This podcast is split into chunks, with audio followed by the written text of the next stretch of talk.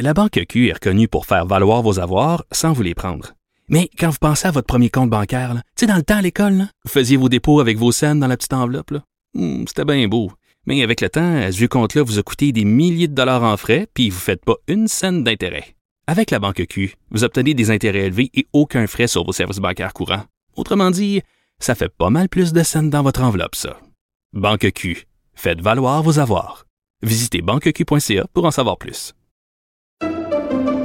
Pendant que votre attention est centrée sur vos urgences du matin, vos réunions d'affaires du midi, votre retour à la maison ou votre emploi du soir, celle de Desjardins Entreprises est centrée sur plus de 400 000 entreprises à toute heure du jour.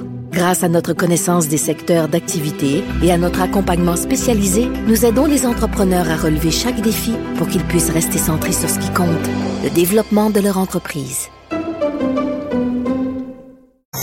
Le conflit Russie-Ukraine avec Guillaume Lavoie. Bonjour Guillaume. Bonjour Mario. Euh, une affaire assez euh, abracadabrante, on l'a abordé un peu plus tôt dans l'émission, mais des négociateurs ukrainiens et l'oligarque euh, peut-être le plus célèbre de tous, l'Abramovitch, à cause de sa participation, entre autres, dans sa, sa, sa propriété du club de soccer Chelsea.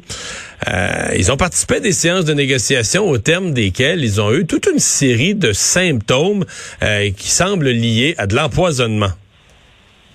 Oui, et là, je vais, je vais, je vais essayer de garder quand même euh, un, une grosse porte ouverte pour plein d'autres conclusions parce qu'il n'y a tellement pas encore d'informations vérifiées là-dessus.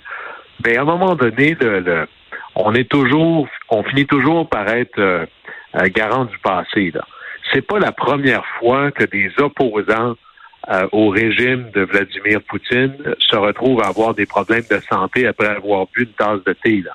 C'est plutôt même la norme. Évidemment, le, plus connu, le plus célèbre, le dernier en titre, c'est le leader d'opposition, euh, Alexei Navalny, qui lui a été empoisonné deux fois plutôt qu'une. C'est toujours la même chose avec des poisons un peu particuliers. Et, et c'est une vieille tradition soviétique développé sous Staline. Et l'idée, c'était de développer des poisons qui, euh, ne, on va avoir un effet qui va durer longtemps, mais qui disparaissent du sang après un certain nombre d'heures ou de jours. Donc, empêcher de pouvoir, empêcher de pouvoir les retracer. On voit tout de suite, quand c'est un poison qui ne veut pas laisser de traces, habituellement, c'est pas parce que c'est prescrit par un médecin. Et il y, a un certain nombre de cas. Moi, je me souviens, la première fois que je suis allé en Ukraine, c'était en 2004, c'est la reprise deuxième tour, la Révolution orange. Viktor Yushchenko, qui était très beau garçon, une espèce de vedette de cinéma quelque part, en termes de look, avait rencontré l'ambassadeur russe et il était sorti de là malade. Il, il était sorti de là à la fin avec un, un visage tuméfié, défiguré complètement, et il avait été victime d'empoisonnement. Alors là, pourquoi est-ce que ça aurait eu lieu? Est-ce que c'est une manière pour Vladimir Poutine de passer un message, peut-être à des oligarques qui auraient comme idée de se rapprocher de l'Ouest? Message, on pense à eux parce que Abramovich n'était pas en Russie. Là. Alors peut-être que le message, c'est même si vous êtes ailleurs, on peut vous attraper, restez tranquille. Peut-être que c'est ça. Alors on va voir dans les jours à venir. Évidemment, le Kremlin va tout nier, mais la vieille blague au Kremlin, c'est quand le Kremlin euh, dit c'est pas nous, c'est habituellement comme une confirmation que c'est eux. Alors, on va voir un peu la suite, mais évidemment, c'est un peu inquiétant. Ouais.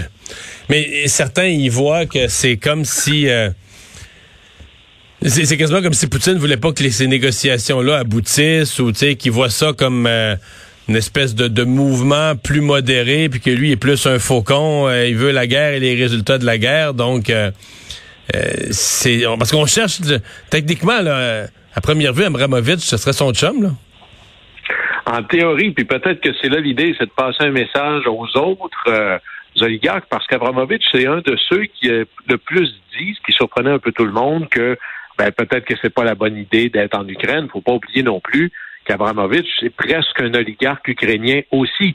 Hein, il y a beaucoup d'argent investi en Ukraine là-dedans. Là. Alors, il fait pas juste ça pour avoir le prix Nobel de la paix.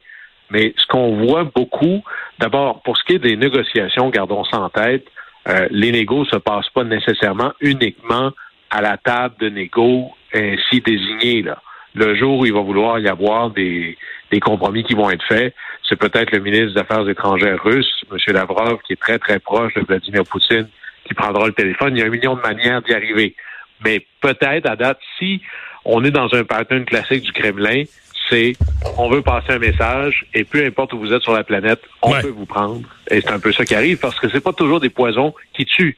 Des fois, c'en est qui peuvent te mettre complètement euh, par terre, perdre la vue, par exemple, et tu t'en remets, mais ça prend beaucoup, beaucoup de la médecine moderne pour y arriver. Bon, revenons sur le voyage de Joe Biden. Il a fait un point de presse il y a quelques minutes et a refusé de s'excuser pour ses propos à l'endroit de Poutine, mais il les a quand même euh, les a quand même assumés sur une base personnelle, là, comme interprété son discours euh, du week-end comme étant euh, un discours émotif qui a été fait après avoir vu les familles, les enfants déportés, les enfants réfugiés, etc. discours du cœur sur ce qu'il avait, ce qu'il avait constaté des actes de Poutine. Oui, ben plusieurs choses là-dessus. D'abord, Biden, c'est un gars comme ça. Il est, euh, il est franc, transparent, il est intègre. C'est-à-dire, il dit exactement ce qu'il pense. Et quand, quand euh, il était avec Obama, puis Obama avait signé la loi sur la santé, il avait dit un peu trop fort. c'est vraiment un F de gros deal, cette affaire-là. Alors, c'est un peu le pattern typique de Joe Biden de, s'exprimer comme son cœur le sent. Euh, là-dessus, il est très, très, très empathique. Ceci étant, quand un politicien dit j'aimerais préciser que je m'exprimer en mon nom personnel, lire en dessous, dans le sous-titre, c'est pas ça que j'aurais dû dire ou je n'aurais pas dû le dire comme ça ouais, parce que pas autorisé à le dire comme ça. Parce que si tu t'exprimes à, ton, à titre personnel, je veux dire, il reste que quand tu le fais à un lutrin avec le drapeau américain en arrière, veux veux pas, tu t'exprimes au nom du pays. C'est, c'est, ça, ça aura un impact sur la suite des choses et des événements parce que ce sera interprété par les autres comme une prise de position au nom du au nom du pays. Ça l'est. Il y a pas d'opinion. Le président n'a pas d'opinion personnelle. Il s'exprime. Il est le chef de l'exécutif, et c'est pour ça que c'est important. Alors évidemment, il a décidé de monter la rhétorique d'un cran, beaucoup. C'est même un peu surprenant. Euh, il y a deux réactions. Il y a la réaction des partenaires européens, puis les autres qui disent, ben, par exemple, le président français, moi, j'aurais pas pris ces mots là. Peut-être qu'ici, Joe Biden joue un jeu un peu plus fin en disant, ben, moi, je vais être le méchant, puis vous, soyez le gentil, je vous donne la marge de manœuvre. On pourrait plutôt penser que dans l'expérience Biden, il a juste trop parlé parce que le reste du discours était brillamment construit. Ceci étant, ces commentaires-là ont été très, très bien reçus aux États-Unis. Si j'enlève Fox News, qui cherche toujours à critiquer ce que le président fait, il y a une volonté, il y a un désir chez l'électorat américain puis au Congrès de, de, de monter d'un cran, là. D'avoir l'impression que Poutine est un monstre et qu'il faut le dire, puis il faut que ça paraisse. Et ben, à un moment donné, Joe Biden, il n'est pas juste un négociateur à l'international, il est aussi un président, chef d'un parti. Il y a des élections de mi-mandat dans quelques mois, et peut-être que ça fait un peu partie de, de, de, de l'objectif général et d'aller chercher certains appuis dans une aile un peu plus dure chez les républicains, dont il va avoir besoin pour passer son budget, entre autres. Ouais. Bon, faisons le point un peu sur les négociations parce que demain devrait être une journée de reprise des pourparlers. Euh, les négociateurs, qui sont en Turquie, euh, russes et ukrainiens. Euh, on dit qu'ils pourraient passer deux jours là, donc demain et mercredi. L'Ukraine entre, entre ouvre des portes sur des, des, des voies de passage? Oui, des, des portes, même des portes patio. ils ont ouvert beaucoup en disant ben écoutez, on pourrait, il n'y a pas question de revenir sur l'enjeu de la Crimée. Euh, même de cette présidence Zelensky qui a dit on comprend que les Russes peuvent pas quitter juste comme ça, c'est quand même énorme de le dire, mm. et on peut pas s'imaginer que l'armée russe quitterait les, les, les fameuses républiques séparatistes ou ainsi reconnues. Alors c'est beaucoup là. Du côté russe, on demande la neutralité. La neutralité, qu'est-ce que c'est? Ben là, si c'est la neutralité de ne pas joindre à l'OTAN, c'est une chose. Si c'est de ne pas avoir d'armée, euh, je me ferai pas prendre deux fois. Mais la vraie neutralité en jeu ici, c'est est-ce qu'on parle, par exemple, au niveau commercial et économique? C'est comme ça que le dernier président ukrainien avait dû se fuir littéralement à Moscou. C'est que l'Ukraine s'en allait signer une entente avec l'Union européenne et dans la semaine où ça devait être signé, finalement, le président, à la surprise générale, parce que les, menaces de Moscou étaient très, très sévères, a dit on annule tout ça, on va se tourner vers un genre d'union économique du côté Eurasie, bien sûr dirigé par Moscou. Alors, est-ce parce qu'à la fin, il n'y a pas de réelle menace militaire de l'Ukraine envers la Russie? Est-ce que le giron économique de l'Ukraine va tourner vers Bruxelles ou vers Moscou? Ça, c'est un véritable enjeu. Alors, de quel type de neutralité on parle? Est-ce que c'est de dire vous ne vous serez pas membre de l'OTAN et il n'y aura pas de missiles de l'OTAN chez vous? Ça me semble pas une très, très grosse concession. Alors, on va voir vraiment qu'est-ce qui ressort de là. Mais vous voyez que pendant qu'on parle qu'on va aller négocier, les combats, eux, diminuent pas. Alors, euh, d'ailleurs, c'est souvent une technique russe. Là, avant d'arriver à la table de négo, on fait un coup de force pour montrer à quel point on est bien solide. Alors, j'imagine que la coalition de l'Ouest voudra ou devra faire à peu près la même chose. Guillaume, si on revient euh, chez nous, toujours en lien avec l'Ukraine, mais chez nous, le NPD euh, qui en fin de semaine, c'est un peu curieux parce que euh, au début de la semaine passée, ils ont annoncé une volonté de soutenir le gouvernement libéral dans une entente écrite pour ses quatre prochains budgets, etc. Et les prochains budgets du gouvernement libéral, il faut s'attendre à ce qu'il y ait accroissement de la part du budget ou des investissements dans le domaine militaire, ne serait-ce que pour respecter les conditions d'appartenance à l'OTAN, où là, présentement, on fait pas du tout notre part. Et là, le NPD compte ça. Le NPD compte, considère que l'OTAN, l'objectif qu'on s'est fixé en termes de défense, c'est arbitraire, c'est du n'importe quoi. le 2% c'est un chiffre en l'air. Euh, ils sont pas complètement contre qu'on accroisse certains investissements militaires, mais pas pour viser les cibles d'OTAN. De toute façon, ils voudraient, mais ils voulaient même pas qu'on donne, qu'on fournisse des armes létales à la, à l'Ukraine. Oui, on pourrait intituler ça euh, le NPD au pays des licornes, c'est-à-dire qu'on fait un accord avec les libéraux, mais juste parce qu'il va y avoir plus de programmes sociaux. C'est comme s'il n'y avait pas de compréhension qu'il y a un enjeu de sécurité globale qui est en train de se dessiner autour de nous. Et tous les autres membres de l'OTAN, peut-être que le 2% n'est pas bon. Imaginons que le NPD a raison. C'est parce que tous les autres membres du club sont d'accord avec ça. Alors, ou bien nous, on sort du club, ce que le NPD secrètement souhaiterait, ou on se dit, ben non, on va rencontrer euh, là où on est, puis là, il va y avoir un réel test du un test du réel pour le NPD parce que ce que le, Parti libéral de M. Trudeau est à la veille d'annoncer pour l'achat des, F-35, qui ne sont pas achetés encore, là, mais ça, ça va être dans les milliards de dollars. Alors, quand ça va être le temps de voter sur le budget, est-ce qu'ils vont voter pour ou ils vont voter contre? Alors, à un moment donné, euh, tu peux pas dire à quel point tu voudrais qu'on réduise les dépenses militaires, puis voter pour un budget qui va, toutes les prédictions nous amènent à penser ça, qui vont être très, très élevés. Alors là, le NPD joue un peu sur les deux tableaux, semble complètement sorti de la donne ou se prépare pour les prochaines élections parce que mais mettons qu'on c'est très clair. Mais mettons qu'on oublie le NPD, leur entente avec les libéraux. Mettons qu'on juge ça là, à sa face même. Là. La politique du nouveau Parti démocratique de Jack Metzing, sa politique de défense. Est-ce que tu la comprends bien? Parce que mettons qu'on mettons qu'on dit ah ben là 2% le temps là, euh, qui mange de la colle le temps, on débarque de ça. On veut plus faire partie de ça. On fait pas notre part, puis on débarque de ça. Si le Canada fait pas partie de l'OTAN, euh, comment on protège? Présentement? on n'a pas le, on a clairement pas l'armée, l'armement pour protéger le Grand Nord canadien. Si Poutine débarquait là, etc. Euh, ou bien on se fie entièrement sur les Américains. C'est quoi? Qu'est-ce qu'ils ont à l'esprit? Ben, c'est une vieille thèse d'une certaine gauche est que c'est toujours la paix, puis tout investissement dans le militaire, chaque dollar dans le militaire, c'est un dollar qui est enlevé à des programmes sociaux. C'est une espèce de règle de trois, là.